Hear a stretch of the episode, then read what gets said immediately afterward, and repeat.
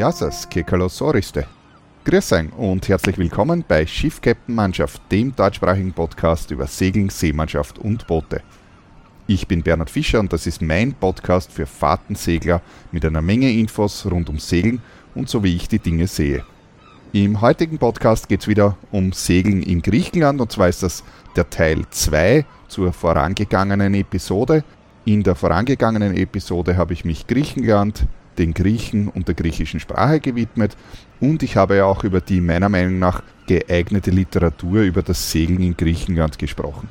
Bevor es um Griechenland geht, gibt es wie immer ein paar Neuigkeiten davor.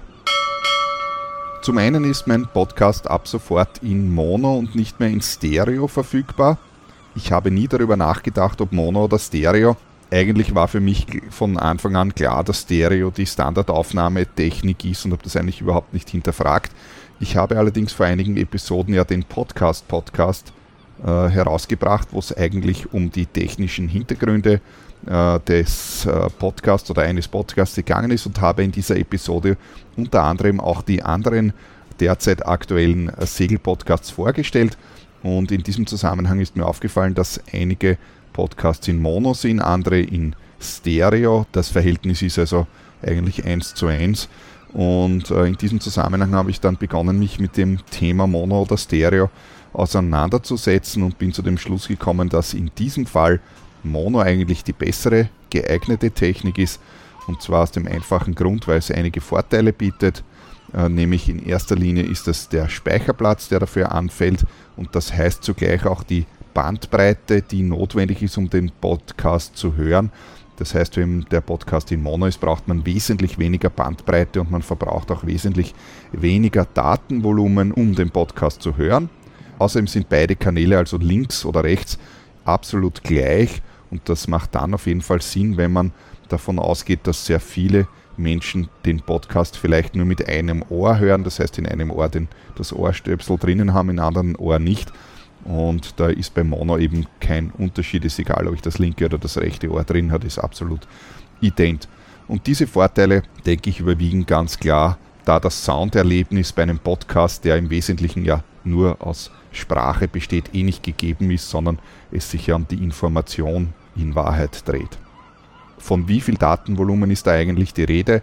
Ganz konkret ist ein Podcast, der eine Stunde dauert und in Mono aufgenommen ist, verbraucht ca. 35 Megabyte Speicher. Ein Stereo-Podcast würde in etwa das Doppelte brauchen, das sind also dann ca. 70 Megabyte. Im letzten Podcast habe ich ja über Greta berichtet und habe in diesem Zusammenhang auch ein paar Worte zur CO2-Thematik verloren und in diesem Zug dazu aufgerufen, Bäume zu pflanzen, da Bäume eine der ältesten bekannten Technologien sind, CO2 in Sauerstoff umzuwandeln.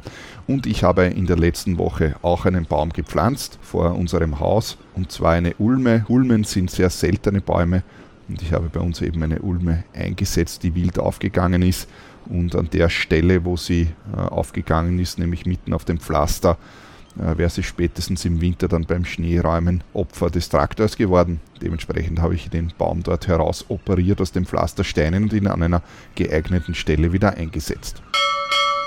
Ein guter Freund von mir war vor kurzem auf einem Segeltörn und hat mich nach dem Segeltörn dann gefragt, wie ich das eigentlich mache mit den GPS-Tracks aufzeichnen denn er hätte gerne zur Dokumentation eben einen GPS-Track und wo er dann eine Grafik äh, am Bildschirm hat, beziehungsweise sich diese ausdrucken kann und zu seinen Unterlagen dazugeben, damit man eben später auch noch weiß, wo man denn da genau gefahren ist. Deshalb möchte ich ganz kurz ein paar Worte dazu verlieren hier. Auf jeder Yacht ist heute selbstverständlich ein Kartenplotter installiert, gehört zur Standardausrüstung und so ein Kartenplotter kann selbstverständlich natürlich Tracks aufzeichnen. Das ist ein uraltes Feature, das ist also prinzipiell nichts Neues. Bei den Kartenplottern scheitert man dann vor allem auf Charterbooten natürlich, da man ja da nicht die entsprechende Software und Verkabelung und was auch immer mit hat, scheitert man dann meistens daran, ja, wie bekommt man jetzt den Track eigentlich von dem Kartenplotter herunter. Wenn es mein eigener Kartenplotter ist, dann habe ich dazu natürlich ein Kabel oder ich kann es über, je nach Modernheit des Gerätes, gleich über Bluetooth oder WLAN herunterkopieren. Äh, wenn ich auf einem Charterboot bin, habe ich diese habe ich diese Möglichkeit natürlich normalerweise nicht, aber es ist ebenfalls heute ja jeder mit einem Smartphone ausgestattet oder einem Tablet und da gibt es genügend Navi-Apps, mit denen man solche Tracks aufzeichnen kann. Ich habe in einer der vorangegangenen Episoden vom U-Logger berichtet. Das ist das Tool, was ich verwende und zwar ist es ein Online-Live-Tracker. Das ist eine zweiteilige App, die besteht eben aus einer App sozusagen für das Smartphone, der die der, der die GPS-Information aufzeichnet und einem Serverteil im Internet, wo die Daten live hin übertragen werden. Das ist aber doch etwas komplizierter, sage ich mal, für den Standardurlauber, der nur seinen Track aufzeichnen will. Dementsprechend ist eine ganz normale Navi-App irgendeine App, nämlich es muss nicht speziell eine Marine-App sein. Es ist egal, es kann auch fürs Wandern, fürs Autofahren oder sonst irgendwie sein. Eine stinknormale App sein, die eben solche Tracks aufzeichnen kann. Und das Geheimnis dabei heißt GPX-Format. Also wer jetzt nach einer App sucht, die so etwas kann, Tracks aufzeichnen können die meisten. Das Wichtige ist dabei, dass man diese Tracks im GPX-Format exportieren kann. GPX heißt so viel wie GPS Exchange Format und ist der de facto Standard für GPS-Tracks. Und diese GPX-Tracks kann man in nahezu allen Programmen, allen Apps oder sonst was es gibt, anschließend auch wieder laden. Wenn man also den Track aufgezeichnet hat, möchte man ihn herausbekommen und später eben wieder laden. Und das Geheimnis ist eben GPX. Also bei der Auswahl der App darauf achten, dass man diese Daten anschließend eben im GPX-Format da herausbekommt. Meine Empfehlung für eine App ist der sogenannte Osmand, heißt das Tool also OSMAND, Osmand, gibt es im Play Store. Und das ist eine ganz normale Navi-App, also die ist jetzt nicht im Speziellen für Marineangelegenheiten designt, hat auch eine Marine-View drinnen, aber das ist so gar nicht der Bonus von der App, sondern äh, eigentlich das Kartenmaterial an sich äh, ist äh, ein eben Landkartenmaterial, also fürs Land gedacht und ist, äh, so wie ich das jetzt verglichen mit Google Maps und so weiter, sehe das genaueste Kartenmaterial das verfügbar ist. Das ist nämlich OSM, also OpenStreetMap und äh, wenn man jetzt eins zu eins gewisse Bereiche, also wie gesagt, ich spreche hier explizit von Landkarten, äh, die sind also die OSM-Karten bei weiten Google Maps zum Beispiel überlegen. Die Karten sind offline, man kann also die downloaden, das heißt auch wenn man keinen Internetempfang hat oder so, hat man die Karten also dann eben auf seinem Handy drauf, was sich insbesondere eben zum Beispiel fürs Wandern oder äh, im Ausland, wenn man eben auf Urlaub ist und irgendwelche Dinge sucht, ähm, äh, zu verwenden. Und was man in dieser Karte zum Beispiel machen kann, ist, man kann eben äh, BOIs einblenden. Das heißt, ich kann zum Beispiel mir alle, ähm, sagen wir mal, zum Beispiel Campingplätze anzeigen lassen in einer Darstellung oder eben alle äh, Wasserfälle, wenn ich irgendwo einen Wasserfall finden will oder heiße Quellen oder was auch immer, ja, kann man sich also so BOIs hinterlegen. Und äh, was man ebenfalls machen kann in dieser App ist, dass man die Wiki-Daten ebenfalls downloaden kann. Es gibt also zu diesen ganzen Punkten dann ähm, Wiki-Daten, die eben offline ebenfalls sind. Das heißt, man hat das in der App ähm, dann mit installiert und kann sich dann gleichzeitig sozusagen dann Wiki-Artikel durchliest. Man hat also den ultimativen äh, Tourismusführer in einem Gerät, wo man also die Karte und die Information und alles dazu in einem hat. Und äh, diese App kann eben auch äh, GPS-Tracks aufzeichnen und äh, diese Tracks kann man dann eben im GPX-Format vom ähm, Handy herunterladen und eben in irgendeine andere App, also ich sage jetzt da zum Beispiel Google Earth, das werden vielleicht manche kennen oder so importieren, oder eben in irgendeine andere Navi-App oder, oder Karten-App, die man eben ähm, gerne benutzt. Wen interessieren eigentlich Seemeilen? Auf diese Frage bin ich gekommen, weil im Facebook hat vor einigen Tagen jemand in einer der Seglergruppen die Frage gestellt, wie viel Seemeilen segelt ihr denn so pro Jahr? Und dann haben darunter eben äh, gefühlt hunderte Leute ihre Kommentare dazu gegeben, äh, die sehr, ja, sehr breit waren in der Vielfalt. Auf jeden Fall hat sich für mich die Frage aufgedrängt, ja, wen interessieren denn Seemeilen? Warum wird beim Segeln so viel auf Seemeilen herumgeritten? Hast du schon einmal im Freundeskreis herumgefragt, wie viele Kilometer sie denn so im Jahr mit dem Auto fahren? Also ich nicht und ich wüsste nicht, dass sich irgendjemand anders für die Kilometer, die jemand mit dem Auto fährt, äh, interessiert. Warum interessiert sich dann jeder für die Seemeilen? ein bisschen habe ich den Verdacht, dass die Seemeilenfrage so ein bisschen in die Wer hat das größere Auto-Kategorie hineingehört. Und aus meiner Erfahrung weiß ich, dass Seemeilen sehr, sehr wenig aussagen. Ich habe mittlerweile doch weit über zehn Jahre Seefahrtausbildung hinter mir und im Rahmen dessen sind mir natürlich sehr viele Menschen begegnet und äh, die mit vielen und mit wenig Seemeilen und ich kann also sagen, dass es völlig egal ist, wie viel Seemeilen jemand hat. Das tut sehr wenig äh, zu dem, äh, was er kann. Wobei das Können eine ganz andere Frage noch ist natürlich. Das würde jetzt hier natürlich ausufern, denn für jede Art von Segeltörn bzw. für jede Art von Schiffsführertätigkeit sind natürlich gewisse äh, Qualitäten äh, erforderlich und andere nicht. Man kann also meiner Meinung nach überhaupt nicht sagen, was muss denn ein Skipper so können. Das ist eine relativ schwierige Frage. Das will ich aber hier gar nicht diskutieren.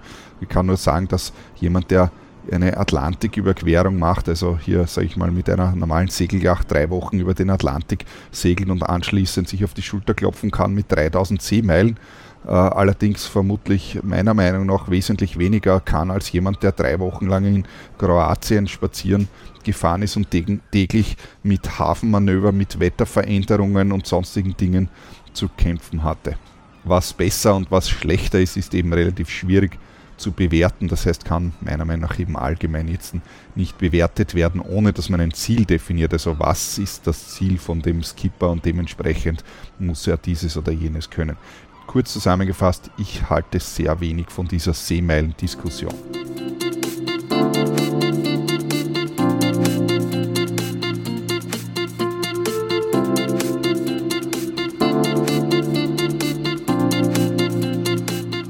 Und jetzt geht es endlich wieder um Griechenland. Hier mein Teil 2. Und ich möchte beginnen mit einer allgemeinen Revierinformation, so was man so alles dazu sagen kann. Also Griechenland und im Speziellen die Ägäis ist mein absoluter Favorit von den Mittelmeerrevieren, aber nicht nur von den Mittelmeerrevieren. Also es ist ein ganz ein tolles Revier und Griechenland generell ist ein Land, das sehr toll zu bereisen ist, meiner Meinung nach. Also nicht nur zu See, sondern auch zu Land. Ich fahre seit meinem 17. Lebensjahr nach Griechenland und war schon oft dort mit Zug, Motorrad, Auto, mit der Yacht natürlich. Man kann auf viele Arten nach Griechenland fahren und dort Zeit verbringen. Ich liebe die Griechen und das Land, weil es einfach so ein raues, authentisches, aber sehr nettes und auch gemütliches Land und sehr nette und gemütliche Menschen sind. Es ist absolut lebendig, es ist ein Leben auf der Straße, da ist unglaublich was los. Wenn man nicht gerade zur ärgsten Mittagshitze unterwegs sind, da trifft man normalerweise dann nur mit den Touristen. Griechenland hat meiner Meinung nach auch irgendwie, ich weiß nicht, ob das Zufall ist oder so geplant war oder irgendeine höhere Macht im Hintergrund hier das geregelt hat. Auf jeden Fall, was Griechenland meiner Meinung nach sehr äh, gut gemacht hat oder was in Griechenland sozusagen auffällt, ist, dass es, ähm, ich nenne es mal so, ein paar Touristenfallen gibt. Und wenn man nicht in diese Touristenfallen fährt, dann hat man eben ein sehr schönes äh, Leben, ein nicht überfülltes und so weiter in Griechenland. So die klassischen Touristenfallen sind jetzt ein also ist natürlich schon eine starke Verallgemeinerung, aber ich kann mal sagen, Kreta oder beziehungsweise die Nordküste von Kreta, Kos ist auch ein Touristenmagnet, Rhodos ist ein Touristenmagnet, Mykonos ist ein Touristenmagnet und Santorini ist natürlich auch sehr bekannt, wobei Santorini schon sehr schön ist auch. Es gibt dort ebenfalls Plätze, wo sich das Ganze sehr konzentriert und dann auch wieder genügend Plätze, äh, wo es also ruhig ist. Santorini kann ich nur generell als Urlaubsreise einmal empfehlen. Also muss nicht äh, mit der Yacht sein, sondern auch an Land einfach ein paar Tage Landurlaub auf Santorini machen. Ist eine sehr schöne Insel. Und äh, wenn man das Ganze nicht im Juli oder August macht, dann ist es sowieso angenehm.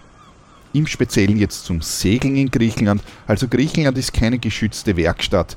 Ich sage mal so wie die meisten anderen Mittelmeerreviere man sollte wissen, was man tut und man sollte Vertrauen haben äh, zu seinem Können, äh, was die Seefahrt betrifft. Das heißt jetzt nicht, dass man dort nicht hinfahren kann, ohne dass man 20 Jahre Erfahrung und zigtausende Seemeilen auf dem Buckel hat, sondern äh, es geht natürlich schon früher auch, aber ich würde es jetzt nicht als ersten Urlaubsturn empfehlen, den man als See Segelneuling machen kann. Da würde ich eher in, irgend, in irgendeinem anderen Mittelmeerrevier oder sonst irgendeinem anderen Revier, nur nicht in Griechenland, Erfahrung sammeln. Wenn man sich die Karte ansieht, erscheint das Ganze so, als wären hier tausende Inseln. Das ist auch so. Die Inseln sind aber alle ziemlich groß, also es ist nicht so eine kleine Fleckerlandschaft, wie man das vielleicht aus Kroatien kennt. Das sind ja auch sehr viele Inseln, aber die Inseln sind relativ klein verglichen mit den griechischen Inseln. Und die griechischen Inseln sind auch extrem hoch, was auch eine Aufwir äh, Auswirkung natürlich auf das Verhalten des Windes hat. Dazu komme ich aber dann etwas später noch. Ja, ganz Griechenland ist insgesamt, also die, sowohl die Inseln als auch das Festland, eine sehr gebirgige Angelegenheit. Es ist sehr hoch, sehr schroff, sehr felsig, ein sehr raues Land insgesamt. Die Häfen sind äh, wesentlich weiter voneinander entfernt, als, das, als man das vielleicht von woanders kennt. Es hat also bei weitem nicht so eine äh, dichte Hafeninfrastruktur. Es gibt natürlich in sehr vielen Orten äh, sehr wohl kleine Häfen, also es hat schon jeder Hafen ähm, beziehungsweise jeder Ort einen Hafen natürlich, aber sehr oft sind das kleine winzige Häfen, die eben äh, für die lokalen Fischerboote gedacht sind und wo man äh, schlichtweg aufgrund der Wassertiefe gar nicht hineinkommt, weil es einfach zu seicht ist. Man hat da dann vielleicht eineinhalb Meter Wassertiefe und das ist mit einer normalen Yacht natürlich nicht zu machen. Die Boots- und Yachtinfrastruktur ist generell sehr bescheiden äh, in Griechenland. Es ist also wirklich tatsächlich ein Abenteuer. Ähm, man darf sich hier keine Rundumversorgung äh, erwarten, wie man das vielleicht gerade aus Kroatien, das vermutlich sehr viele kennen, ja kennt, wo wirklich sehr viele Häfen und überall, äh, ich nenne es mal Luxus, vorherrscht in den Yachthäfen ähm, also wenn man das sucht, dann ist man definitiv in Griechenland falsch. Es gibt mehr oder weniger nahezu keine Marinas, sondern eben nur stinknormale Häfen, wo auch die Fähren aus- und einfahren. Ich persönlich finde das super, weil das natürlich automatisch dazu führt, dass hier nicht die Massen unterwegs sind. Es ist also ein, sage ich mal, relativ raues Revier, das schon eine gewisse Anforderungen an die Schiffsführung stellen und es gibt keine Marinas. Also dadurch ist man dort tatsächlich eher in einem Abenteuer unterwegs und sollte also wissen, was man tut. Und ich finde das total super, weil ich möchte ja etwas erleben und ich will nicht dauernd jemanden, der mir die Leinen aus der Hand nimmt und irgendwo irgendwelche Bojenfelder oder sonst rundum versorgt werden. Also mich persönlich interessiert das nicht. Und das ist eben in Griechenland das Schöne. Griechenland zur See ist ein Land für Abenteurer, ein Land für Leute, die eben eine Seereise unternehmen wollen und nicht nur für die Badeurlauber. Das kann man natürlich dort auch machen, aber wenn wirklich primär nur der Badeurlaub und das Relaxen und das Cocktailtrinken im Vordergrund stehen, dann ist man vielleicht in einem anderen Revier besser aufgehoben. Ähm, natürlich kann man das in Griechenland auch machen, aber in Griechenland kann man viel, viel mehr machen als das. Ich habe es schon erwähnt, man muss sich zu helfen wissen.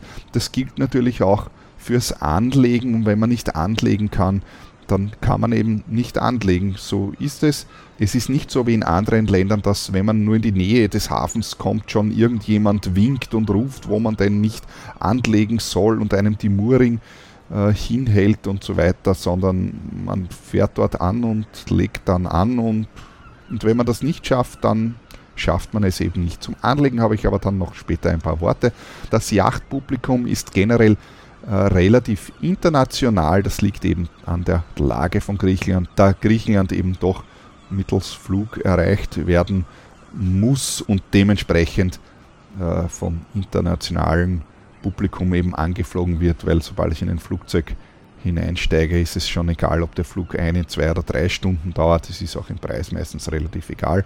Und was meiner Beobachtung nach auch zutrifft, das ist natürlich eine subjektive Empfindung, ist, dass äh, das, das Niveau, äh, das seefahrerische Niveau durchaus besser ist, als ich das aus anderen äh, Revieren kenne. Gut, das hilft einem in, natürlich nur indirekt was. Äh, es ist aber sehr wohl so, dass also die Yachtis, sage ich mal, untereinander natürlich schon zusammenhelfen, da es doch schon schwierige Situationen auch geben kann, beziehungsweise beim sogenannten Ambackerl liegen äh, natürlich auch die Mithilfe des anderen Bootes hervor. Dazu komme ich aber dann später noch etwas genauer. Wenn man in einem Hafen angelegt hat, dann gehört es auch zum guten Ton, dass man sich mit den Schiffspapieren in der Hand beim Hafenkapitän vorstellt. Meistens bekommt man da gleich auch irgendeine Information, die einem vielleicht weiterhilft, beziehungsweise man kann ja fragen, wie das mit Strom und Wasser und so weiter funktioniert. In der Regel kosten die Häfen in Griechenland nichts oder sehr wenig. Wer also irgendeines der anderen Mittelmeer-Segelreviere gewohnt ist, der wird schauen, wie günstig das dort in Griechenland ist, die, der Hafenaufenthalt. Also wir sprechen hier tatsächlich von ein paar Euros bis vielleicht 10, 15 Euro oder so in der Größenordnung für eine durchschnittliche Yacht, je nachdem, wo man dann Strom oder Wasser äh, benötigt, sofern das vorhanden ist. Also man kann sich in Griechenland nicht darauf verlassen, dass es tatsächlich überall Strom und Wasser gibt, beziehungsweise dass das dann auch funktioniert. Es ist eben so, dass der Hafen ist eben der Hafen und die Zusatzfacilities sind sehr oft eben privat betrieben von irgendeiner Firma die Anmeldung beim Hafenkapitän ist schon etwas revierabhängig. Also wenn ich also in einem typischen kleinen Kykladenhafen, wo eh schon zehn andere Yachten drinnen sind, äh, muss ich nicht unbedingt persönlich zum Hafenkapitän hinwandern. Meistens kommen die eh her oder auch nicht. Aber wenn ich in einem der etwas abgelegenen Reviere angelegt habe, dann merke ich das eh gleich an der Anzahl der Yachten, dass da eventuell gar keine ist oder eben nur ein paar, eine Handvoll, dann schaue ich eben beim Hafenkapitän vorbei beim Segeln in Griechenland würde ich mir auch von allen anderen Seglern wünschen, dass sie auch die Naturschutzgebiete beachten. Es gibt einige Naturschutzgebiete in Griechenland, eh in allen Ländern auch natürlich, aber äh, dort gelten eben bestimmte Regeln. Die sind natürlich in jedem Hafenhandführer. Also im letzten Podcast habe ich zum Beispiel über den Rod Heikel gesprochen. Äh, die sind dort drinnen beschrieben und in diese Naturschutzgebiete sind sehr oft in verschiedene Zonen eingeteilt, also Zone A, B, C zum Beispiel, wo eben, wo eben gewisse Dinge erlaubt sind und gewisse nicht. Und es gibt eben strenge Naturschutzgebiete, wo man eben auch nicht ankern darf. Und ich würde mir von den anderen äh, Yachtseglern wünschen, dass sie diese Naturschutzgebiete auch beachten. Also es gibt zum Beispiel auf Sakintos gibt es im Süden ein Naturschutzgebiet, das ist nämlich ein, äh, dort sind nämlich äh, Meeresschildkröten, kommen dort eben regelmäßig hin, um ihre Eier abzulegen. Äh, in den nördlichen Sporaden gibt es, in der Ägäis ist das, gibt es ein Naturschutzgebiet. Äh, dann gibt es zum Beispiel den Berg Athos, den auch manche können, das ist sozusagen diese Klosterhalbinsel. Ja, und noch einige andere. Wie gesagt, diese Information bekomme ich dann im Revierführer. Welche Revierteile gibt es nun? Ich habe bisher sehr allgemein gesprochen, die Reviere unterscheiden sich doch ein bisschen äh, in ihrem Charakter. Im Wesentlichen kann man das griechische, die griechischen Seegebiete ins Ionische Meer und in die Ägäis einteilen. Ionische Meer ist also im Westen, Ägäis ist im Osten. Der wirklich große Unterschied ist, dass man in der Ägäis auf jeden Fall äh, dem Meltemi begegnet. Der Meltemi ist der im Sommer vorherrschende Nordwind, der hier eben doch mit deutlicher äh, Kraft unterwegs ist, also im Schnitt zwischen 4 bis 6 Windstärken ist also normal und dementsprechend halt sollte man sich überlegen, ob man das will. Dem Meltemi im Speziellen habe ich einen eigenen äh, Podcast gewidmet. Es gibt also eine ganze Episode, die sich nur mit diesem Wind beschäftigt. Und zwar ist das der Meltemi Podcast am 7. Juli 2019 habe ich äh, den herausgegeben. Also wer sich für das Segeln in der Ägäis interessiert, dem würde ich im Speziellen auch diesen Meltemi-Podcast vom 7. Juli empfehlen. Äh, ich habe das hier jetzt auch deswegen äh, weggelassen, da man über den Meltemi alleine sehr viel sagen kann. Ja, zurück zu den Revierteilen. Im Ionischen Meer hat man im Wesentlichen zwei Möglichkeiten.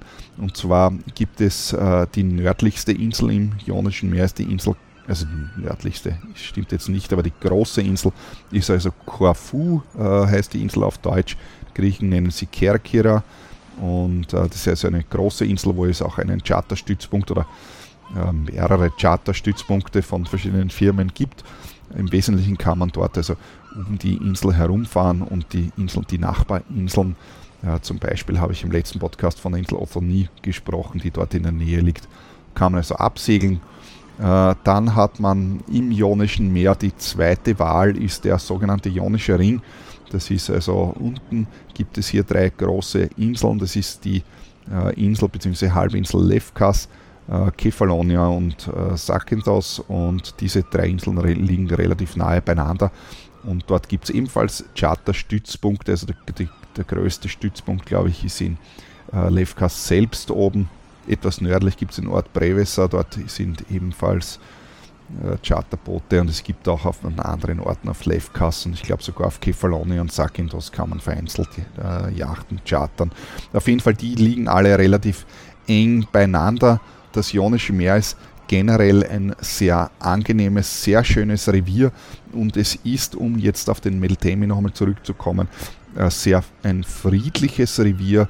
Das bedeutet also friedlich jetzt verglichen mit der Ägäis. Das heißt, man hat dort sehr konstante Winde in der Regel, äh, vor allem im Sommer äh, reden wir hier schon von nördlichen Winden auch, also Nordwest in der Regel zwischen, ich sag mal, drei und fünf Windstärken das ist so, also der Standardwind. Natürlich gibt es auch windstille Tage und natürlich gibt es auch Tage, bei denen wesentlich mehr Wind ist. Aber im Schnitt ist es dort sehr angenehm. Es ist also wesentlich leichter äh, dort zu segeln, weil man also mit dem Wind noch nicht ganz so zurechtkommt als äh, auf der ägäischen Seite. Wenn man also Griechenland kennenlernen möchte und vielleicht noch nicht ganz so sattelfest ist mit seinem seefahrerischen Können, dann würde ich einmal das Ionische Meer als erstes empfehlen, denn man lernt dort, sage ich mal, äh, the Greek Way of Life kennen. Das heißt also, wie, wie, wie verhält man sich in einem Hafen, wie legt man dort an, wie funktioniert das alles und hat aber trotzdem vom Wetter her eine äh, sehr angenehme äh, Umgebung. Im Sommer ist das Wetter natürlich ganz extrem stabil, da es schon sehr weit südlich liegt, jetzt im Vergleich mit anderen Revieren natürlich. Dann gibt es auf der anderen Seite von Griechenland, also im Osten, die berühmte Ägäis, ein sehr ein tolles Segelrevier. Im vorletzten Podcast habe ich ja auch von meiner Expedition Nordägäis berichtet. Ist also mein absolutes Lieblingsrevier aus bereits genannten Gründen. Aber auch die Ägäis ist nicht nur ein Teil, wo man sagen kann, ja, wir segeln in der Ägäis, sondern die Ägäis ist sehr groß und hat ebenfalls verschiedene Bereiche, die man seglerisch erreichen kann. Da wäre zum einen einmal der Teil in der Nähe von Athen und dem Peloponnes, das ist also der Saronische Golf, der Agolische Golf und der gesamte östliche Peloponnes bzw. die östliche Peloponnesküste. Dieser Teil ist eben von Athen aus günstig erreichbar und also Athen liegt im Saronischen Golf und ist windmäßig vom vom Melteme auch etwas abgeschirmt, eben durch das darüberliegende Festland, die halbe Insel Evia und eben dann sozusagen das Horn vom Peloponnes. Das schützt ein wenig äh, vor Melteme und ist eben dadurch ein sehr angenehmes Segelrevier. Es sind auch verhältnismäßig viele Häfen jetzt für griechischen Verhältnis dort in der Nähe, wo man also schöne Plätze für Übernachtungen auch finden kann. Das nächste mögliche Segelrevier sind die nördlichen Sporaden mit der Hauptinsel Skirdos. Diese liegen in der nordwestlichen Ägäis, ist also eine Inselgruppe von mehreren Inseln mit sehr schönen Buchten und Häfen auch. Ein Teil dieser äh, Sporaden ist eben auch ein Naturschutzgebiet, das eben gewisse äh, Spielregeln erfordert, wie ich es vorher schon erwähnt habe. Äh, die nördlichen Sparaden sind von der, von der Hauptinsel Skirdos, also die Teil dieser Sparaden ist zugänglich. Das heißt, in Skirdos ist also ein, Start, ein Charterstützpunkt mit mehreren Vercharterern. Dort ist auch ein Flughafen, von wo aus man sozusagen starten kann. Das nächste typische Revier sind die Kykladen. Die Kykladen erreicht man in der Regel ebenfalls von Athen aus, also von Athen aus in Richtung Südosten liegt der ganze Inselhaufen der vielen Kykladeninseln. Die Kykladeninseln liegen allerdings schon im windigen Gürtel, also das ist definitiv ein windiger Teil im Vergleich zu den nördlichen Sparaden. Die nördlichen Sparaden sind ebenfalls vom Wind sehr friedlich. Sie liegen also äh, ebenfalls von Kalkidiki und so weiter abgesch abgeschottet, relativ weit im Westen äh, von dem äh, von dem äh, Starkwindgürtel, das heißt in nördlichen Sparaden ist es ebenfalls noch relativ friedlich. In den Kykladen geht es dann mit dem Wind allerdings zur Sache. Das heißt, dort sollte man definitiv ähm, schon äh, relativ geübt sein, da man äh, mit sehr viel Wind unterwegs ist und diesen Wind natürlich dann auch im Hafen hat. Das sollte man ebenfalls bedenken. Also es kann durchaus sehr windig sein und wie das halt immer so ist, kommt der Wind immer von der Seite beim Anlegen. Das ist natürlich nicht jedermanns Sache. Die Kykladen sind sehr weitläufig. Man sollte das nicht unterschätzen, wenn man sich die Karte ansieht, wie weit das Ganze auseinander ist. Es sind sehr viele kleine Inselchen, aber so klein sind die gar nicht. Die sind sehr groß. Man sollte also hier doch beim Planen des Turns äh, sich die Seemeilenentfernungen ansehen. Und ich würde sagen, einen schönen Kykladentörn, also wenn man etwas mehr von den Kykladen sehen möchte als nur die ersten drei Inseln, dann würde sich hier beinahe ein zweiwöchiger oder ich würde da einen zweiwöchigen Turn empfehlen, dass sich die Sache dadurch äh, wesentlich äh, stärker entspannt natürlich. Und was man beim Segeln in Griechenland generell, das habe ich aber in dem Meltemi Podcast explizit ähm, natürlich behandelt, ich sage es hier an dieser Stelle trotzdem, was man beim Segeln vor allem in den Sommermonaten in Griechenland äh, bedenken muss, also in der Ägäis, ist, dass man einen Nordwind hat und den hat man immer und der ist stark. Das heißt, wenn ich nach Süden segle, dann muss ich damit rechnen, dass ich nach Norden kreuzen muss und das bei viel Wind, bei viel Welle äh, und äh, dementsprechend sollte man aufpassen, dass einem hier nicht die Zeit davonläuft, wenn man am Ende oder gegen Ende des Turns dann wieder nach Norden, also zum Beispiel nach Athen zurück muss, äh, in den Ausgangsstützpunkt oder eben nach Lavrion oder in die Olympic Marine, also die liegen alle im, im Nordwesten äh, von den Kykladen, dass einem da also nicht die Zeit davonläuft. Ich weiß nur, also ich kann das berichten von Vercharterern, die ich persönlich kenne, dass das immer wieder vorkommt, dass die Boote dann zu spät zurückkommen, äh, weil sich die Leute verschätzen und eben äh, unterschätzen, wie schwierig es ist, dann bei sieben Windstärken ähm, nach Norden zu kreuzen, äh, eben Richtung Athen. Also dementsprechend die Kykladen mit Vorsicht genießen. Äh, es ist ein sehr schönes Revier, sehr idyllisch. Man kennt ja das aus Prospekten, äh, auch von äh, den Kykladen, die weißen Häuschen mit den blauen äh, Fenstern, die sozusagen auf den Felsen thronen. Aber seglerisch ist es also auf jeden Fall herausfordernd. Und was man in den Kykladen auf jeden Fall hat, vor allem im Hochsommer, sie sind eben beliebt. Dementsprechend hat man dort natürlich schon einen ordentlichen Yachttourismus. Und die Häfen sind aber nicht riesig, das heißt, es sind wirklich sehr kleine Häfen. Das heißt, man muss beim Anlegen sehr kreativ sein äh, wenn man dort dann einen Platz haben möchte. Es gilt jetzt nicht nur für die Kykladen, also das habe ich auch schon äh, im argolischen Golf und so weiter erlebt, dass es also doch dann relativ voll wird und man ähm, ja, früh genug kommen muss oder sehr kreativ sein muss, wenn man anlegen möchte, unbedingt in dem Hafen, oder man legt eben nicht in dem Hafen an, sondern ankert eben frei irgendwo. Das ist halt dann die Alternative, aber das möchte natürlich auch nicht jeder. Also kurz zusammengefasst, man muss damit rechnen, dass die kleinen Häfen voll sind, vor allem im Sommer in den Kykladen, weil es eben ein sehr beliebtes Revier ist und noch einmal aufpassen, wenn man nach Süden fährt, dass man auch wieder nach Norden kommt, dass man hier nicht so weit hinunterfahrt, denn wenn man eine anständige Meltemi-Woche bekommt, dann hat man also definitiv zu kämpfen und das heißt, man ist also hier wirklich mit unter Umständen 6, 7, 8 Windstärken, wenn man Pech hat, nach Norden unterwegs. Der letzte typische Revierteil in der Ägäis ist der Dodekanes. Und äh, der Dodekanes liegt also ganz im Osten drüben an der türkischen Küste. Starten tut man in der Regel auf der Insel Kos, wo es eben Stützpunkte gibt, wo es natürlich auch einen Flughafen gibt. Und von dort aus kann man dann nach Norden oder nach Süden segeln, um den Dodekanes zu besegeln. Es ist ein traumhaftes Segelrevier, äh, aber auch dort geht also definitiv der Wind. Dementsprechend sollte man genauso wie in den Kykladen auch im Dodekanes bei der Routenplanung äh, aufpassen, beziehungsweise wenn man dann eben segelt, dass man nicht so weit nach Süden hinunterkommt oder eben entsprechend die Planung vornimmt, dass man genügend Reserve hat, um wieder nach Norden zu kommen. Im Speziellen habe ich hier auch noch eine Empfehlung für einen Dörnbericht, den habe ich auch im Meltemi Podcast habe ich das schon erwähnt. Und zwar der Hermann Minkler hat letztes Jahr den Dodekanes bereist und hat dazu einen sehr guten Turnbericht geschrieben, den ich da nur empfehlen kann. Der Link dazu ist natürlich im, in den Show Notes und wer zu faul zum Lesen ist, der kann sich das Ganze auch in einem Podcast anhören.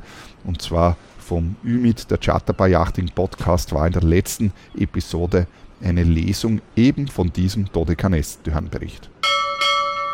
Die An- und Abreise sollte man in Griechenland sich auf jeden Fall überlegen. Das heißt, wo man denn hinreist, das ist, wenn man eine geschlossene Gruppe ist, die den Turn schon vorgeplant hat, natürlich meistens einfacher. In diese von mir genannten Reviere kann man also überall hinfliegen. Also Korfu hat natürlich einen Flughafen. In Prevesa gibt es einen Flughafen, das wäre also Lefkas im Ionischen Meer. Selbstverständlich in Athen hat einen riesigen Flughafen. Von Athen kann man direkt starten oder eben auch von Lavrion, äh, von Athen nach Lavrion oder in die Olympic Marina, die ebenfalls bei Lavrion ist, äh, ist es mit dem Auto, sprich mit dem Taxi, ungefähr eine halbe Stunde. Es fährt aber auch ein öffentlicher Bus hin, der fährt allerdings etwas länger.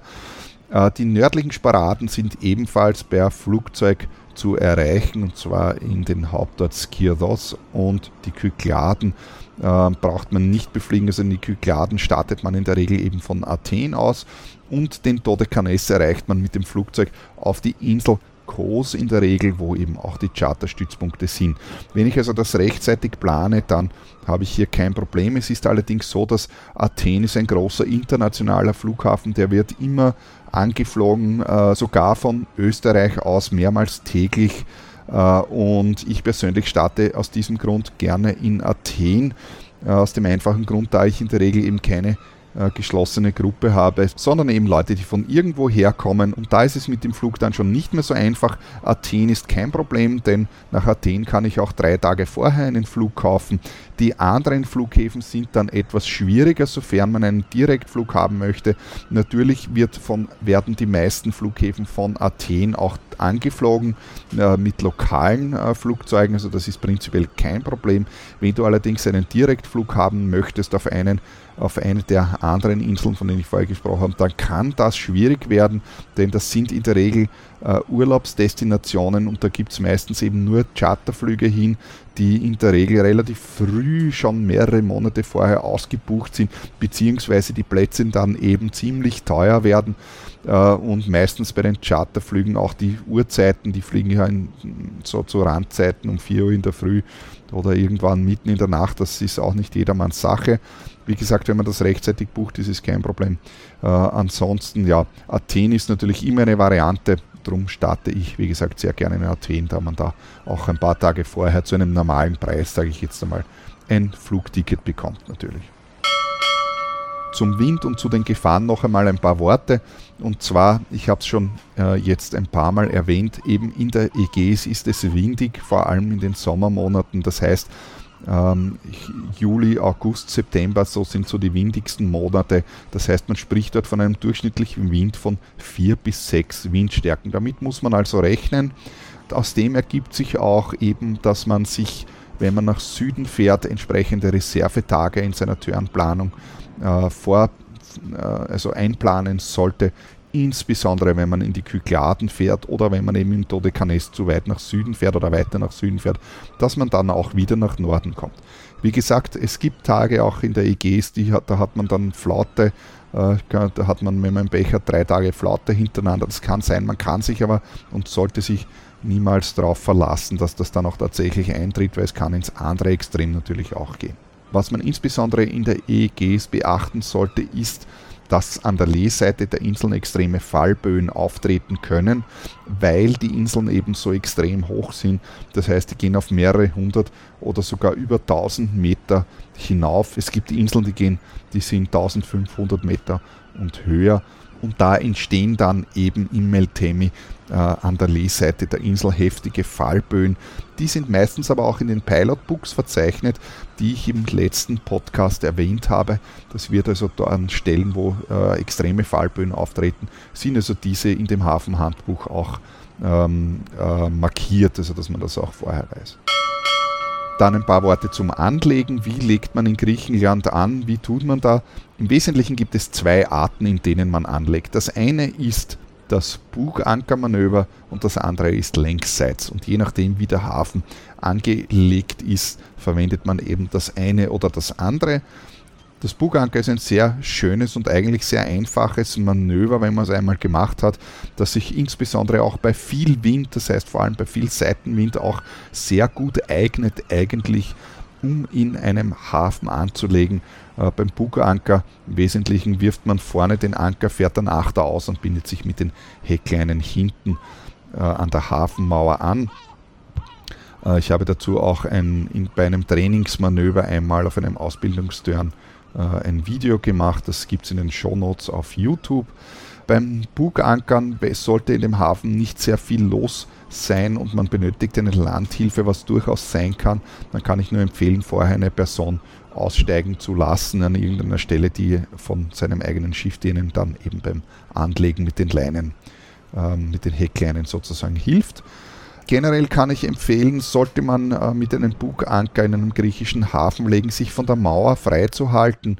Also nicht ähm, auf keinen Fall so nahe zur Mauer hinfahren, dass man hier ohne Passarella übersteigen kann, wie man das in kroatischen Häfen manchmal sieht.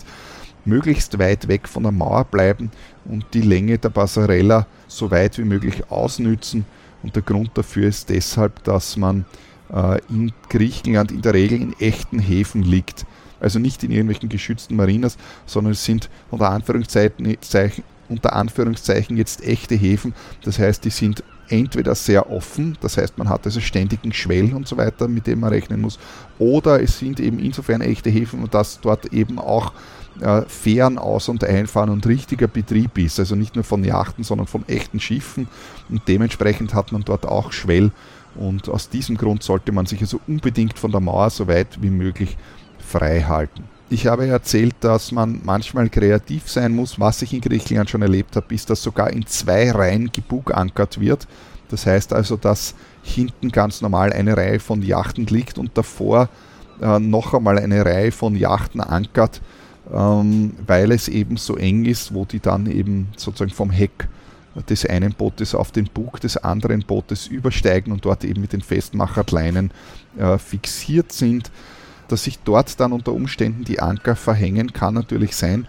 Generell wird aber, also ich sag mal, wenn normalerweise eine Reihe Buganker ist, äh, es gibt da so viele äh, Geschichten im Facebook, wo die Leute berichten, ja, sie bleiben dauernd im, sie bleiben im Anker hängen und es gibt nur äh, ähm, verhängte Anker und so. Also ich kann das nicht bestätigen. Das kommt zwar vor, ist aber bei weitem seltener. Äh, meiner Meinung nach, als das äh, hier berichtet wird. Die meisten haben vielleicht nur ein Trauma und haben deswegen subjektiv das Gefühl, dass das ständig vorkommt. Das Geheimnis beim Buganker liegt äh, einfach daran, dass man den Anker im rechten Winkel vor seine, vor seine Yacht legen muss. Und egal, was auch immer die anderen sagen oder tun, ähm, den Anker nicht vorhalten gegen den Wind oder irgendeinen Blödsinn, also im rechten Winkel vor die Mauer legen und fertig. Sollte das doch einmal passieren, dass sich die Anker verhängen und man äh, fährt also äh, hinaus und, und holt eben einen anderen Anker oder eine andere Kette äh, mit herauf, äh, dann ist die Frage, was tun. Äh, da muss man also den Anker loswerden. Äh, die Technik dazu heißt Festmacherleine, das heißt, man holt sich eine Festmacherleine, fädelt die unter dem anderen Anker durch, damit man ihn anheben kann, lässt dann eben den fremden Anker wieder ins Wasser fallen, beziehungsweise die Kette und fährt eben weiter. Hände weg vom Bootshaken, der Bootshaken beziehungsweise das Plastikteil, was vorne am Bootshaken drauf ist, wird in der Regel abbrechen, da die Anker so schwer sind. Die zweite Variante anzulegen ist eben Längsseits. Zum Längsseits anlegen, glaube ich, brauche ich nicht besonders viel sagen.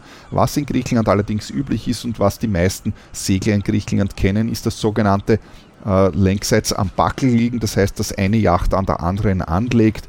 Ich habe auf so Paketen schon zu fünft äh, ich bin auf so Paketen schon zu fünft gelegen, also fünf Yachten nebeneinander. Wenn man also an einer anderen Yacht anlegen möchte, dann ist die Vorgehensweise grundsätzlich die, dass man sich vorher, äh, wenn möglich, das Okay äh, der bereits dort liegenden Yacht einholen sollte, ob denen das auch passt, was in der Regel kein Problem ist. Sehr oft signalisieren die Yachten, indem sie einen einzelnen Fender an die sozusagen freie Seite hängen, dass andere Boote willkommen sind. Also das kann man sich gleich merken. Also wenn man äh, möchte das, oder wenn man, wenn man gestattet, dass eine andere Yacht anlegt, dann kann man also einen einzelnen Fender auf die freie Seite hängen als Signal für den nächsten, der dann kommt. Dann fährt man einen ganz normalen Anleger. Man sollte aber darauf achten, dass man normalerweise Heck und Bug vertauscht. Also dass nicht das eine Heck neben dem anderen Heck ist, sondern eben das Heck neben dem Bug des anderen und umgekehrt. Das hat äh, zum einen den Grund, dass wenn doch Seegang kommt, sagt man also, dass sich die Rigs nicht so leicht verhängen, weil eben die Masten dann nicht nebeneinander sind. Und zum zweiten, um ein wenig die Privatsphäre zu wahren, dass man eben nicht unmittelbar neben seinen Nachbarn sozusagen liegt. Ja, und wenn man dann fertig angelegt hat und man muss an Land gehen, dann muss man natürlich über das andere Schiff drüber gehen und es gehört natürlich zum guten Ton, dass man nicht durch das Cockpit äh, des anderen Bootes durchläuft, wo eben die Nachbarn sitzen, sondern eben über den Bug drüber geht. Und was man sich natürlich auch noch ausmachen sollte, ist, wer wann um welche Uhrzeit ablegt. Äh, da sozusagen der Erste in Wahrheit, also der, was an der Mauer liegt, das Vorrecht hat, da als erstes da war. Also zumindest besprechen mit den Nachbarn, wer wann wie ablegen wird am nächsten Tag dann. Ansonsten kann man in Griechenland natürlich frei ankern in einer Bucht, so wie das überall auch ist, entweder mit oder ohne Landleine, je nach Situation. Auf jeden Fall vor allem in der Ägäis darauf achten, dass der Anker tatsächlich gut hält, sonst kann man also nicht besonders gut schlafen. Ein paar Worte noch zu den Kosten. Also generell ist es so, dass die Schiffe kosten, also die Charterschiffe kosten in etwa dasselbe. Es ist allerdings so, dass die Aufenthaltskosten in Griechenland dann doch wesentlich weniger sind als in anderen Revieren. Und zwar liegt es in erster Linie daran, dass es eben äh, keine Marinas gibt, es gibt auch keine Bojenfelder und sonst irgendwelche äh, vorbereiteten Plätze und dementsprechend wird dort auch nicht kassiert und das sind natürlich Kosten, äh, die man sich erspart. Also meiner Erfahrung, wenn ich jetzt das vergleiche eben, ich sag mal mit äh, Mallorca zum Beispiel oder eben mit Kroatien oder so, dann kostet eine Woche in der Bordkassa jetzt, das sind also die variablen Kosten, äh, dass das in Griechenland ungefähr die Hälfte kostet, aber vor allem deswegen, weil man eben keine Marinegebühren und keine Bojengebühren bezahlen muss. Ein paar Worte noch zum Verlassen des Schiffes. Ja, wie verlasse ich das Schiff? Ja, ganz klar, wie man ein Charterboot verlässt, überall, also Besen rein, sagt man. Von mir bekommt der Vercharterer in der Regel auch immer eine Shitliste. Das heißt, ich, ich, notiere mir auf einem Zettel im Laufe des Turns, was auf dem Boot alles äh, kaputt ist oder nicht ordentlich funktioniert. Das wird meistens ein ganzer A4-Zettel und das gebe ich dem Vercharterer dann am Ende die meisten sind dankbar, wenn man ihnen eine Liste gibt und sagt, was alles kaputt ist. Denn wenn man gefragt wird, ob alles okay ist und man sagt, ja, alles okay, dann behaupte ich einmal mit meiner Erfahrung an Charterjachten, dann ist es definitiv gelogen. Ich war noch nie auf einem Boot, bei dem alles okay war. Äh, ein paar Dinge gibt es immer, die man repari reparieren kann. Die große Frage bei Griechenland Turns sind immer die Lebensmittel am Ende. Was tun mit den Lebensmitteln, die überbleiben? Also zum einen kann ich da gleich einmal sagen, wichtig ist es, genau zu planen. Wenn man nicht zu viel einkauft, dann bleibt am Schluss nicht zu viel über. Das heißt, entsprechend sich vorher überlegen, was brauche ich denn alles und so genau wie möglich Lebensmittel kaufen und diese auch verbrauchen, dass am Ende eben nichts überbleibt. Das, was dann überbleibt, natürlich mitnehmen. Niemand kann mit den Lebensmitteln etwas anfangen. Mir persönlich blutet das Herz, wenn ich dann Lebensmittel wegwerfen muss am Ende des Turns. Das heißt, auf alle Crewmitglieder so gut es geht, äh, Dinge aufzuteilen. Ich sage mal, wenn so Dinge überbleiben wie Wasserflaschen oder so, die sind in der Regel kein Problem. Äh, die kann man auch natürlich verschenken an den nächsten Cruise oder sonst irgendwie, das nimmt irgendjemanden. Ansonsten andere Lebensmittel kann man in Wahrheit eben nur mitnehmen. Äh, nehmt die mit, lasst die nicht dort. Ich habe schon öfters von Crewmitgliedern gehört, dass sich ja angeblich das Reinigungspersonal, das anschließend die, äh, über die Dinge freut. Das ist aber irgendwie ein Märchen, denn stellt euch vor, ihr müsst 30 Yachten äh, reinigen und auf jeder Yacht wird euch ein Backerl Butter und drei Liter Milch hinterlassen. Ähm, da hält sich die Freude dann sehr in Grenzen. Und damit bin ich auch am Ende mit meinem Podcast. Ich hoffe, dass ihr eine Menge brauchbare Informationen hier bekommen habt. Äh, meldet euch bei mir auf Facebook unter facebook.com slash bhsailor oder folgt meinem Instagram-Account auf Bernhard Sailor, wo ich eine Menge schöner Bilder von meinen Segelturns poste oder schickt mir einfach ganz klassisch ein E-Mail an bernhard at freeskippers.at. Und dann bleibt mir nur noch übrig zu wünschen, Evhome Urius Anemus.